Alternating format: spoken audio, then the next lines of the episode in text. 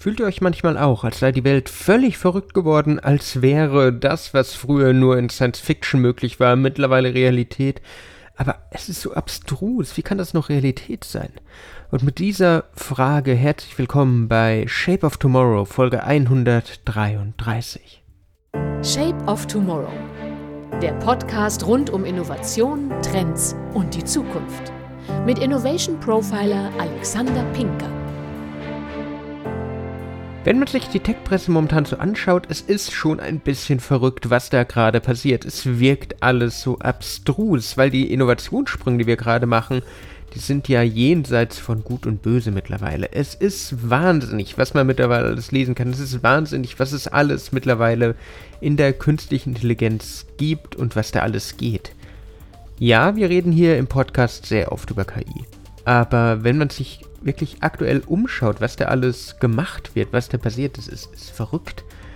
Ein Beispiel zum Beispiel haben wir mal wieder aus dem Hause OpenAI. OpenAI hatten wir schon öfter, dass der Textgenerator einzigartige Themen und Texte geschrieben hat. Und ja, ich habe selbst den Textgenerator schon benutzt, habe einmal einen Blogartikel darüber schreiben lassen. Es war schon faszinierend. GPT-3 ist großartig. Aber der Chatbot von GPT, also das neue Unterhaltungsmedium sozusagen im wahrsten Sinne des Wortes von OpenAI. Das ist faszinierend. Was ein Chatbot ist, wisst ihr wahrscheinlich, liebe Hörerinnen und Hörer. Chatbot ist theoretisch nichts anderes als ein klassischer Chat, nur dass ihr nicht mit Menschen redet, sondern ihr chattet mit einer Maschine. Bislang war das aber eher so durchwachsen. Vielleicht wart ihr schon mal in einer Warteschleife und habt mit einem Chatbot gesprochen. Vielleicht habt ihr schon mal über die Telekom oder einen anderen Anbieter probiert, ein technisches Problem mittels Chatbot zu lösen oder eine Serviceanfrage zu stellen. Meistens kommen sie an ihre Grenzen und das ist bei dem von OpenAI diesmal anders. Unterhaltungen funktionieren da echt ziemlich flüssig und gut. Es ist so, als ob ihr mit einer Person redet.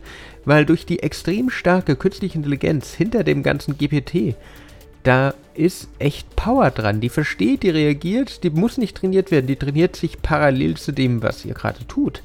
Und wenn wir gerade von GPT-3 reden, mal wieder zu diesen Abstrusitäten unserer Welt, eine Künstlerin, Michelle Huang, hat sich ihren KI-Chatbot von OpenAI so trainiert, dass er ist wie ihr jüngeres Ich. Sie hat zehn Jahre lang Tagebuch geführt und hat die Seiten ihres Tagebuchs dann dem Chatbot verfüttert und der hat nach und nach die Persönlichkeit der jungen Michelle angenommen.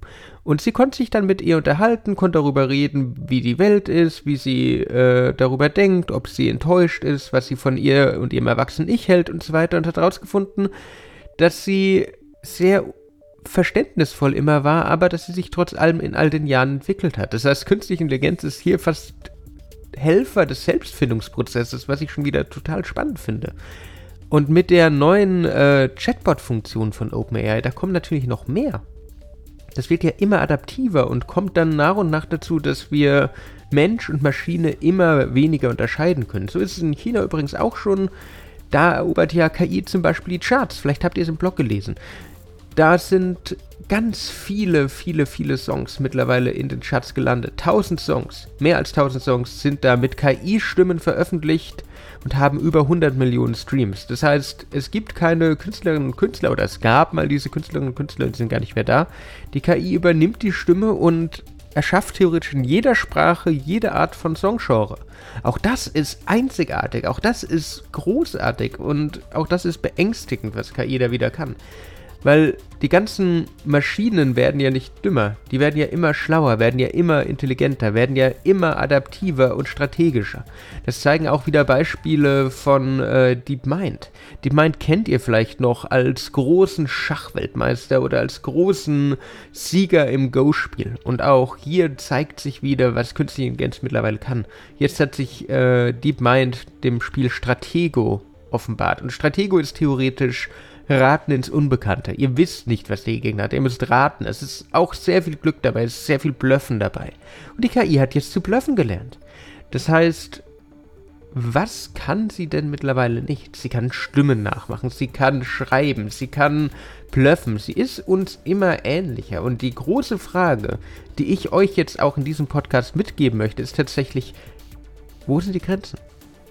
Wo hört künstliche Intelligenz auf? Wo sollten wir sie vielleicht nicht weiterentwickeln, aber auch, wo kann sie weitergehen? Was sind ethische Fragen, die man sich mit der KI stellen muss? Man liest immer so viel über die ganzen technologischen Entwicklungen, aber was ist mit Ethik, mit Transparenz, mit all den Sachen? Wo sind die Grenzen?